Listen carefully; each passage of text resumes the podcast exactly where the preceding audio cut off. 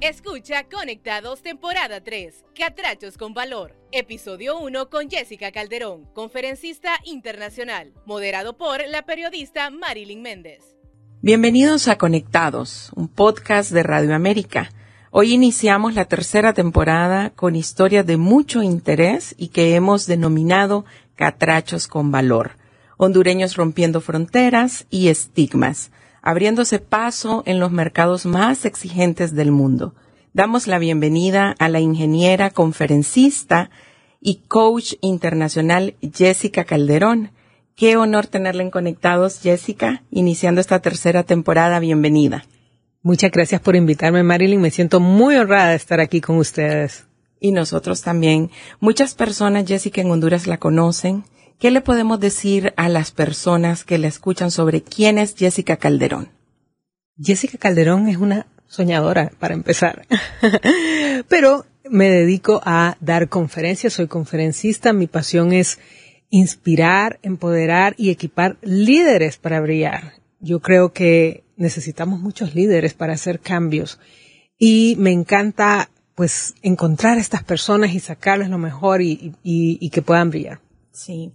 Antes de hablar de cómo identificar líderes, a lo que usted se dedica, ¿qué tan difícil ha sido para usted abrirse espacio en un mercado tan demandante como el internacional? En general, el mercado de las conferencias y del coaching es un mercado sumamente complicado. las barreras de entrada, digamos, son bajas porque cualquier persona puede decir yo soy conferencista o de repente dice soy coach y no tienen la preparación. Entonces, en los que las personas que triunfan en este mercado son personas que llegan a otro nivel profesional. Y aunque nosotros nos vemos muy públicos cuando estamos dando una conferencia y ahí es donde la gente nos conoce, la verdad es que nuestro trabajo es atrás de un escritorio, en una computadora, escribiendo, creando contenido, investigando por horas y horas y eso es bastante fuerte, estudiando para una conferencia. Por ejemplo, una conferencia de una hora nos puede tomar un mes entero de preparación para que salga profesional como debe ser. Entonces, estas cosas no las vemos y luego el mercado internacional es altamente competitivo. Imagínate que estás compitiendo con personas de todo el mundo que llevan años de años eh, trabajando en esto. Sí. No es que yo de la noche a la mañana decido me voy a ser conferencista, quiero hablar sobre liderazgo y ya, me paro a hablar de eso, ¿no, verdad? Pues mucha gente lo hace, pero el impacto no es el mismo. Es, hay que estudiar, hay que prepararse. Creo que fui bendecida con el talento de la oratoria, de hablar en público. Llevo de los 16 años de hablar en público y trabajé 15 años en una universidad. Sin embargo, mi pasión es la oratoria en, general con público. Entre más gente mejor. Si tengo mil, dos mil, me encanta. Pero, eh, como te digo, hay que prepararse mucho. Yo he estudiado eh, con, con maestros, he ido a programas, a cursos, porque captar la atención es más que simplemente hablar es tocar el corazón, tocar la mente y provocar esos cambios. Y eso es lo que a veces no comprendemos de ser un conferencista. Sí. Mujer hondureña, ¿cómo nos reciben en otros países? ¿A qué debemos enfrentarnos? Depende del país a donde estemos hablando. Yo he trabajado mucho en el mercado norteamericano y también he trabajado con, con, el mercado latino. Digamos que el mercado norteamericano tiene menos eh, barreras, diría yo, en el sentido de los conferencistas, eh, pero no es fácil nunca, más en el tema que yo manejo, que es liderazgo, porque mis audiencias no son necesariamente de mujeres, generalmente son hombres en posiciones de liderazgo, que ya son personas de por sí un poco, eh, pues difíciles de alcanzar, ¿no? O sea, imagínate hablarle a líderes. Entonces, sí han habido algunas eh, barreras, eh, digamos, Ah, sin embargo, muchas veces uno tiene más las barreras en la mente, ¿verdad? Sí. No es por, por países, sino por públicos, entonces. Pues en mi caso, como te digo, depende mucho de las audiencias. Digamos, el mercado latino es más conservador en el liderazgo. Es decir, siempre hay una lucha de que las mujeres si estamos en posiciones de liderazgo o no. Pero en nuestro mercado latino, Honduras incluso, Um, se espera más que los hombres estén en estas posiciones. Entonces, imagínate una mujer trabajando en estos temas eh, con hombres, pues sí, es un poco complicado, ¿no? Sí. Eh, ¿Hay alguna anécdota que, que pasó fuera de Honduras que la haya hecho pensar de nuevo, ¿qué, qué hago aquí? Ay, esa es una pregunta difícil. Ah. Creo que la experiencia más difícil que yo me he encontrado no es tanto porque sea mujer o por el tema, sino por el idioma, que es una barrera que nosotros nos enfrentamos. Yo estudié inglés hasta quinto grado de primaria, es decir, tenía más o menos unos 10 años y me cambiaron de escuela. Afortunadamente la escuela donde estudié era muy, muy buena y aprendí mucho, pero hablar y dar conferencias en inglés no es lo mismo que en el idioma materno, porque la velocidad que se requiere para armar una conferencia es, demasiado grande. Entonces, creo que más, lo que más me ha dificultado a mí es, eh, dar ese salto a este mercado eh, americano.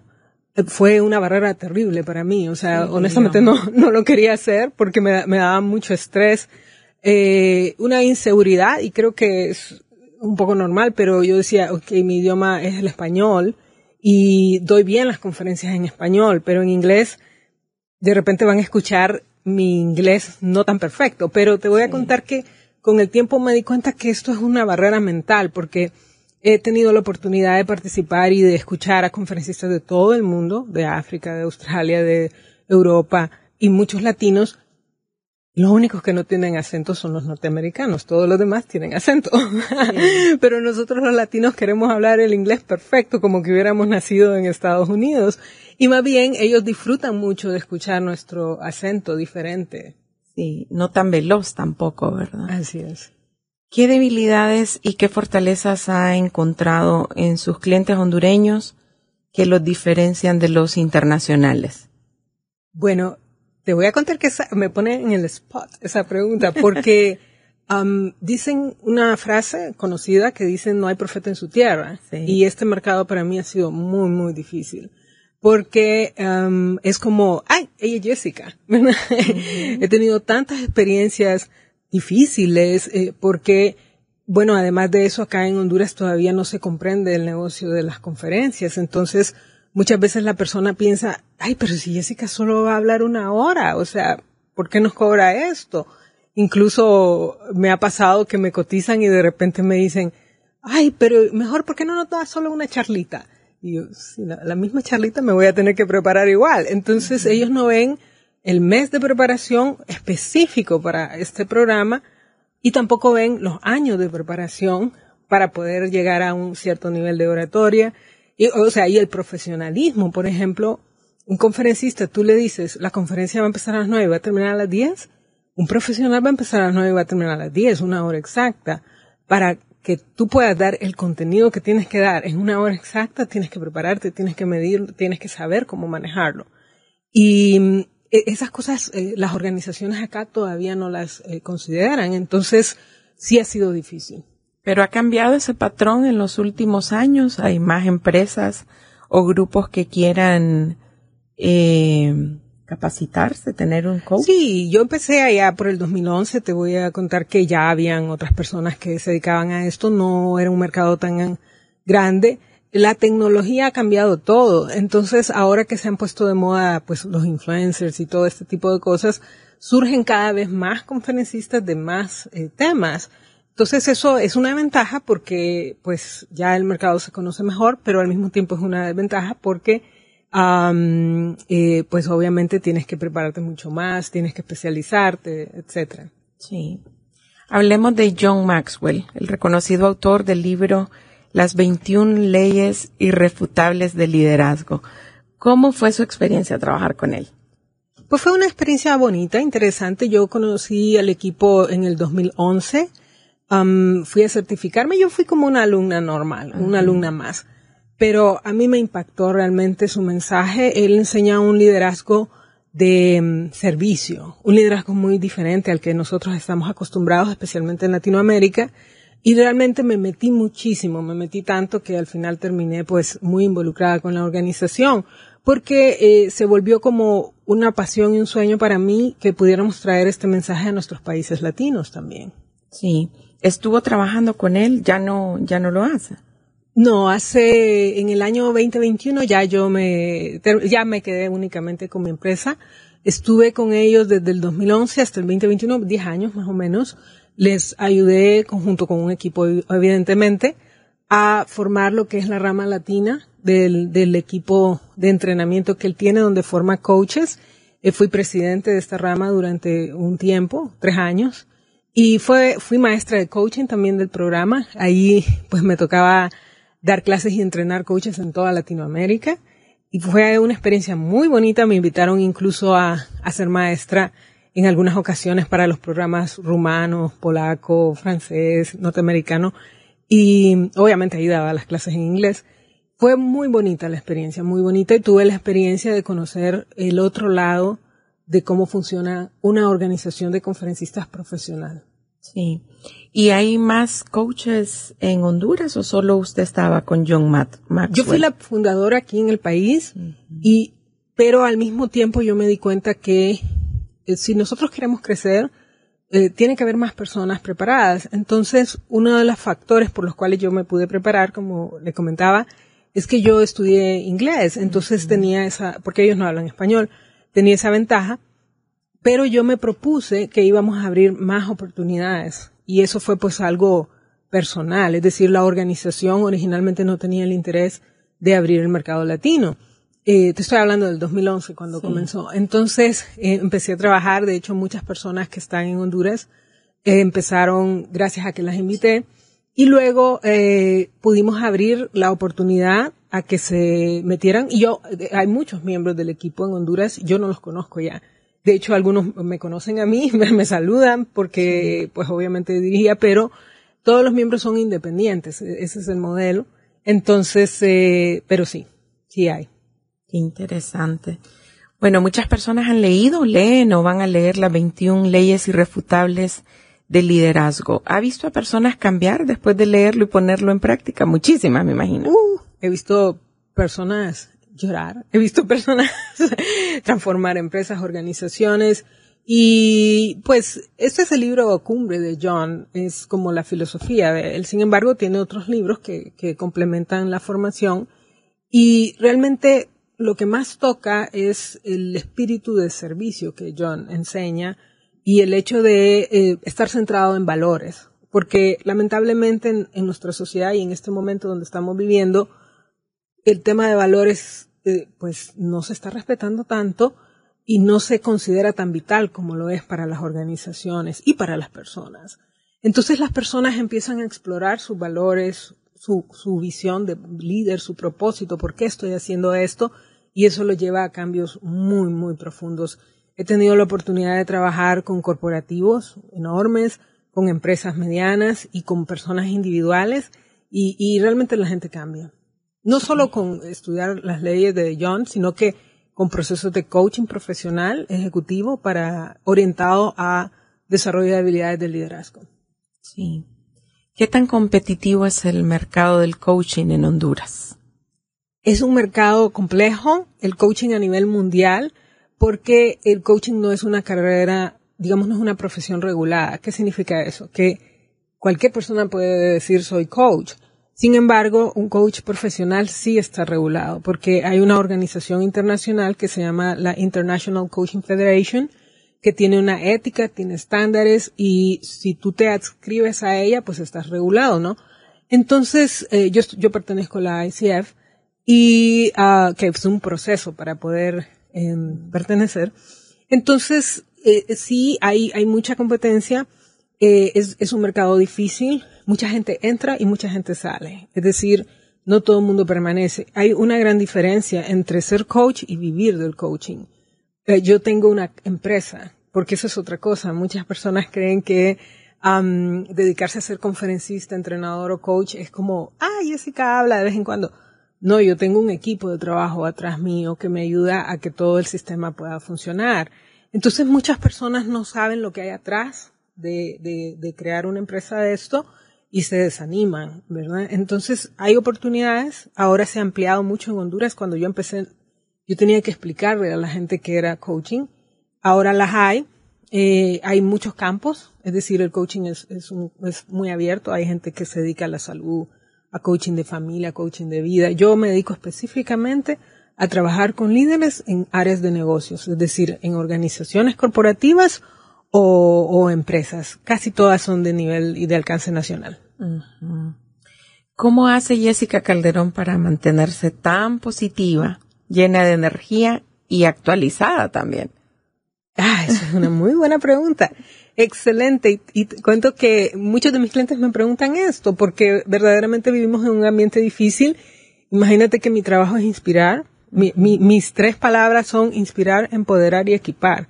Líderes para que ríen, para que vayan a la acción pero no se puede dar lo que uno no tiene. Entonces, si yo no estoy inspirada, si yo no estoy empoderada, no lo puedo transmitir. Entonces, con los años, lo que yo empecé a descubrir fue rutinas y hábitos que me ayudan a empoderarme. Por ejemplo, um, eh, yo soy una persona muy espiritual, entonces tengo mi rutina en la mañana de leer mi Biblia, de pasar mi tiempo, de escribir mi diario um, hacia Dios, ¿verdad? Este, tengo también leo cosas que me elevan, eh, incluso veo películas que me inspiran y hago ejercicios bastante.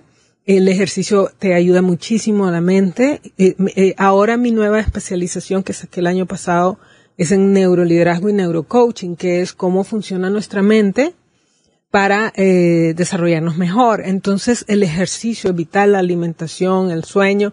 Entonces trato de tener esto y ahora he incorporado otros hábitos que le llamo yo hábitos de la felicidad, como la gratitud, como el perdón incluso, porque a veces venimos cargando tantas cosas. El estar presente, el disfrutar el momento, el ser agradecidos, y todo eso a mí me mantiene. Sí. Es todo un estilo de vida.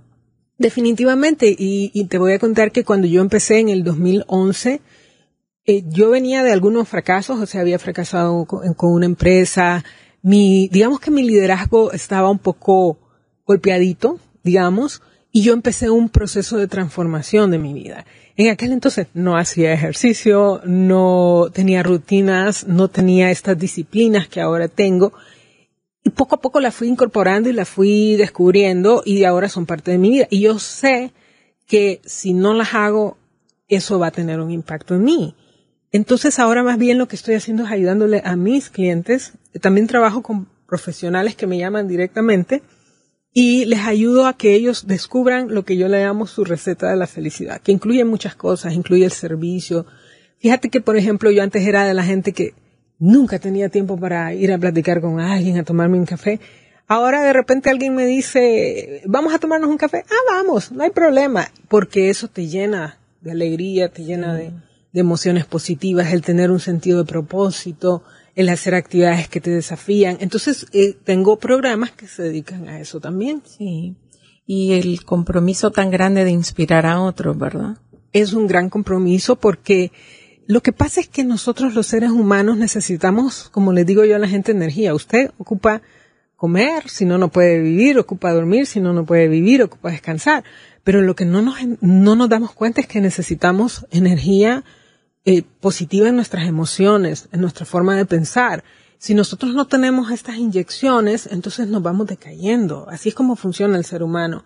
Y muchas veces perdemos lo que es nuestra esperanza, nuestra inspiración, dejamos de soñar. Lamentablemente vivimos en un mundo que te dice, sea realista, sea realista, y lo que pasa es que cuando dejamos de soñar, dejamos de crecer. Así de sencillo. Porque el, sueño es como una visión ah, que te va a mover. Yo tuve el sueño de convertirme en conferencista y pues eso es lo que soy. Sí. Vamos a hablar un poco de liderazgo, pero poquito porque para que Jessica nos comparta todos sus conocimientos, pues hay que estar en una conferencia con ella. ¿Qué debemos hacer para identificar si soy líder o no? ¿O si en casa hay un líder? O en el trabajo? Ay, qué buena pregunta. Muy amplia. Te voy a contar que, y aprendiendo de John, hay, una prueba segura. Ahora usamos la palabra líder, eh, o sea, indistintamente. Todo el mundo es líder. Hola, líder, por todos lados. O líderes. O sí, lideresa. Hola. Pero te voy a contar que la prueba es bien sencilla. Si, si sos líder, tienes seguidores. Si no tienes seguidor, no eres líder. Y ojo, que seguidores no son los likes que están los de redes sociales. sí. Ah, son las personas que, gracias a tu influencia, realizan cambios en su vida. Entonces, por ejemplo, si tú tienes personas a las que tú le dices, mira, por ejemplo, lo que te digo de estilo de vida, es bueno hacer ejercicio, etcétera, y tú las mueves a que lo hagan, es que tienes ese espíritu de, de liderazgo, ¿no? Entonces, esa es la prueba más, más clara de si eres líder o no. Y vale para la casa también, para la familia. Claro, aunque hay cosas que son de hecho, por ejemplo, si eres el padre, obviamente tus hijos van a estar ahí, pero muchas veces los padres de sus hijos no les hacen caso. Y te voy a contar que puede ser que sí seas líder, pero que tu liderazgo esté dormido, que tú no lo estés ejerciendo. Es decir, ahorita no estoy liderando porque, porque no me la creo, porque no quiero hacerlo, qué sé yo, porque tuve, como en mi caso que te contaba, algún fracaso, lo que sea. Entonces tú dices, pierdo mi confianza. Y eso es lo que justamente me, apasiona a mí hacer, como despertar ese líder que estaba un poco dormido. Entonces puede ser que ahorita no estés liderando. Y ojo que el liderazgo no es una posición. El que tengas el título de, de líder no te hace líder, pero el que no lo tengas tampoco hace que no lo seas. Es decir, hay líderes en, en nuestras áreas que no es que son jefes, no son coordinadores, y, o en nuestras iglesias, en nuestras comunidades, pero ellos están guiando a la gente hacia algún lugar. Entonces, los líderes debemos aprender a detectar estas personas y potenciarlas. Sí. Bueno, les mencionaba que Jessica pasa muy actualizada. Hablemos de su podcast. Jessica es podcaster. ¿Desde cuándo inició con su proyecto y qué la hizo incursionar en estas plataformas? Pues es, te voy a contar que yo empecé realmente en el año 2020 fue, mi padre murió en el 2019 y yo lo hice en honor a él.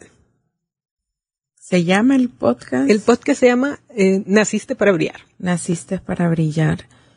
Imagínese que a veces, bueno, nosotros cuando iniciamos en este tema de los podcasts, eh, es bonito escuchar a, a, gente sobre un tema, pero casi siempre son extranjeros, pero Aquí está usted, ¿verdad? Con su podcast. Sí, bueno, te voy a contar que empecé el 2020, luego vino, lamentablemente, los hechos conocidos por todos, ¿verdad? La pandemia. Tuve que parar porque era, era un poco complicado, ¿no? En ese momento. Y lo retomé a finales del 2021. Ya llevamos más de 80 episodios. Ahorita estamos lanzando la, la tercera temporada ya y mejorando con ayuda también de ustedes, ¿verdad? Del Grupo Qué América. Bien. Y definitivamente hay mucho que se puede hacer en Honduras. Eh, eh, el podcast es, otra, otra cosa que está de moda. Uh -huh. Mucha gente lanza podcast, pero no les da vida. ¿sí? sí, es difícil hacer un podcast. Requiere mucha disciplina, requiere constancia, requiere orden, requiere profesionalismo. Entonces, pues está, yo digo que llevo dos años prácticamente, pero en entrenamiento. Hasta ahora voy como que, wow, o sea, ya. ¿Está en Spotify y en qué otras plataformas? Lo tenemos en, en todas las plataformas. Está en Spotify, en Amazon, en Apple, Stitcher, en Google, en, en Castro. Wow. Y lo tenemos en nuestra página que se llama nacistesparabrillar.com. Sí, qué interesante. Y también en YouTube estamos. En YouTube. Entonces, qué bien, porque también estábamos hablando antes de, de comenzar a grabar este podcast de que hay que hacer guion, hay que prepararse. Claro, es que es lo que te digo, que las cosas que se ven tan naturales de cara al público llevan horas y horas de preparación. Por ejemplo, para mí los lunes, el lunes yo no atiendo a nadie, no, no tengo citas con clientes, no atiendo a nadie, porque el lunes únicamente creo contenido. Y lo primero que hago el lunes en la mañana es crear mi podcast. Porque, eh, así como decíamos, yo no soy periodista, honestamente, entonces no tengo la velocidad que puede tener alguien profesional en esta área pero trato de escribir el contenido de forma que quede claro, que quede ordenado y que lo pueda transmitir. Entonces, eso te toma bien tus dos horas y tienes que estar concentrado, si no te sale medio raro, ¿verdad? Ahí el, sí, la planificación, la planificación. del tema de este día, ¿verdad? Exacto. Qué bien. Bueno, Radio América también ha incursionado desde 2022 en los podcasts y lo ha hecho a lo grande, con conectados en el radar y siempre sobre la jugada. ¿Qué le parece esta innovación de Radio América? Tenemos millones de reproducciones a esta Espectacular. Me, me, cuando supe que estaba pasando esto, me encantó, me, me, a mí me apasiona la comunicación. Creo que en el fondo tengo algún periodista ahí escondido. me encanta y, y, y, tuve la gracia, digamos, que me invitaron a, a, apoyarme en mi podcast y estoy aprendiendo mucho más de todo lo que están haciendo ustedes y estoy conectado, está espectacular y otros eh, que he estado dándome cuenta que están haciendo. Y te voy a contar que este es el mundo al que vamos, el mundo digitalizado. Te voy a decir que es mucha gente escucha podcast. Yo no creía que en Honduras tantas personas los estuvieran escuchando, pero lo más bonito del podcast es que te lleva al mundo. Tú sabes que eh, mi audiencia está en Estados Unidos, en Colombia, en España y en Singapur. O sea, yo digo, ¿quién estará en Singapur escuchándome? No, tengo gente en Europa, que, en países que yo no hablo los idiomas, y principalmente en Honduras, pero eso es lo que pasa. Imagínate lo que puede estar logrando Radio América con, con, con todos sus podcasts. Es impresionante. Sí, y un camino que no ha sido fácil, pero yo me, me encanta eh, conversar con gente que escucha podcasts y que crea también contenido para podcasts porque nos siento como más conectados, ¿verdad? A propósito que estamos en conectados. ya finalizando esta conversación con la conferencista internacional Jessica Calderón, vivimos en un mundo tecnológico y queremos que nos comparta las direcciones, cómo aparece en redes sociales, dónde localizarla. En Instagram me pueden encontrar como coach.jessica. Esa es la red que más usamos y luego la usamos la que se llama eh, LinkedIn que ahí estoy como Jessica Calderón. YouTube, ¿verdad? También sale Coach Jessica, Coach Jessica. Y, y estamos obviamente en nuestras páginas, en y en jessicacalderón.net. Muy bien. Hemos tenido una conversación muy provechosa con Jessica Calderón. Créanme que vale la pena escucharla como coach. Pónganse en contacto con ella. Además, Jessica nos llena de mucho orgullo porque es la primera invitada en esta tercera temporada de Conectados. Catrachos con valor. Gracias por su visita, Jessica. Ay, gracias por invitarme. Me siento realmente honrada. Me, emociona tanto. Tengo que ir a celebrar. Vamos a celebrar. Uh, sí. Muy bien, gracias Jessica. La gama de podcasts de Radio América continúa extendiéndose. Ahora nos encuentra también como Radio América HN en Google Podcasts y siempre recordándole que nuestros episodios los puede escuchar en Spotify, Apple Podcast Connect, Deezer, además de nuestra página web radioamerica.hn. Mi nombre es Marilyn Méndez. Hasta pronto. Conectado. Conectado. Análisis. Entrevistas a profundidad con actores de la vida nacional, temas sociales, país y política. Moderado por la periodista Marilyn Méndez. Podcast Radio América HN en Spotify, Deezer, Apple Podcast. Podcast Radio América HN.